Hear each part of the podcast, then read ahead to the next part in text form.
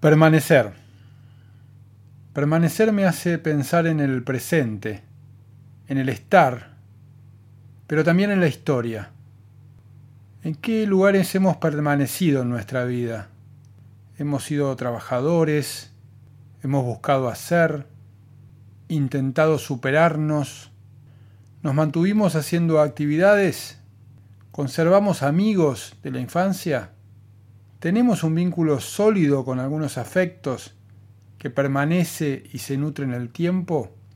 Somos hijos, tal vez padres, y eso también mantiene una intención y una cercanía.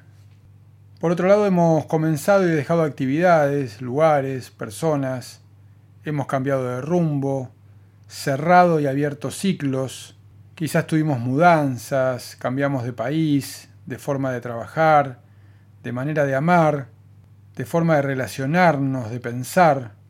Depende desde qué lugar nos miremos, podemos decir que somos cambiantes o que hemos permanecido. Si hacemos un análisis más fino, nos damos cuenta que hay dos niveles bien diferentes en el permanecer. Uno habla de lo cotidiano, de lo más superficial, de las actividades que realizamos, que hasta hoy han sido estas, pero que en otras circunstancias podrían haber sido otras. También observamos que existe algo que las ha sostenido en el tiempo.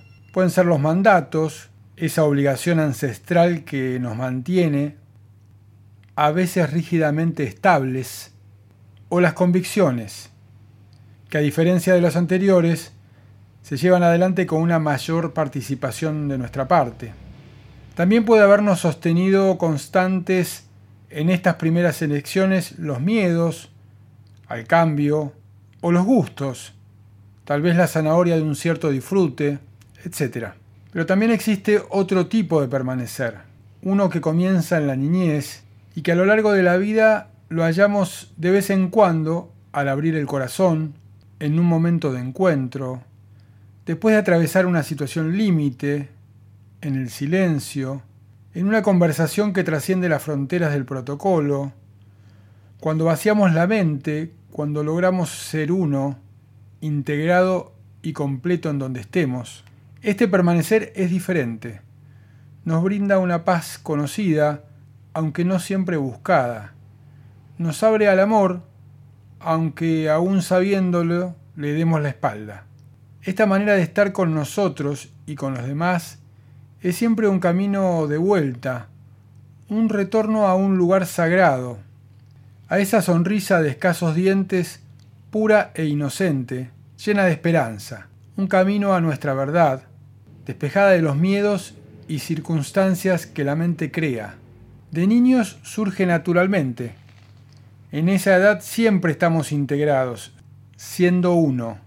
Permanecemos en nosotros sin proponerlo. Al crecer, Precisamos la ayuda de nuestra conciencia para volver a ese lugar profundo. Precisamos llevar de la mano a nuestro ego, contemplar el que somos más allá de nuestras máscaras y disfraces, logros y fracasos. Es un viaje de vuelta a una, a una esencia ignorada, subestimada. Tanto deseo tuvimos de crecer y al hacerlo, luego, de escapar, que se nos olvidó pensamos que teníamos que seguir corriendo, conquistar otras tierras. Creímos que nos encontraríamos al casarnos, en nuestros hijos, al armar nuestras casas, nos inflamos en los títulos, la altura de nuestros autos, las millas recorridas o las selfies de cada viaje. Nos fuimos ahogando en un océano de dudas, elegimos atajos, caminos aparentemente más fáciles. Tuvimos miedo a los fracasos, a la mirada ajena. A partir de la mitad de nuestra vida tenemos la oportunidad de parar, de dejar de jugar a la escondida, al dígalo con mímica, al poliladron, al teg, al truco, que mirados a la distancia y haciendo un paréntesis, qué increíbles que eran los objetivos de nuestros juegos de la infancia, que nos entiendan sin hablar, escaparnos, conquistar y mentir para ganar, escondernos. Hoy es tiempo para el encuentro, para abrazar al que siempre fuimos, al que se sostuvo dentro con la misma sonrisa, con el deseo de ser queridos, con la inocencia y la pureza que se renovaba cada mañana. Para andar este camino tenemos algunos recursos que pueden ayudarnos. Primero, ser conscientes, detener el flujo mental, mantenernos en un amor vivo que entienda de matices, con nosotros y con los que lo rodean, sanando viejos rencores y desencuentros.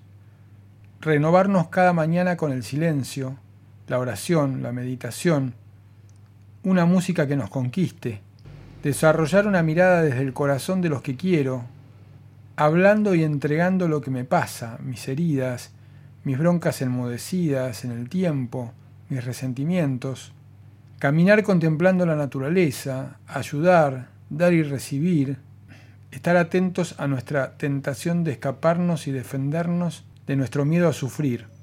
Muchos caminos para un mismo destino, ser uno en mí, con el otro, con Dios. Ser y permanecer son compañeros de viaje.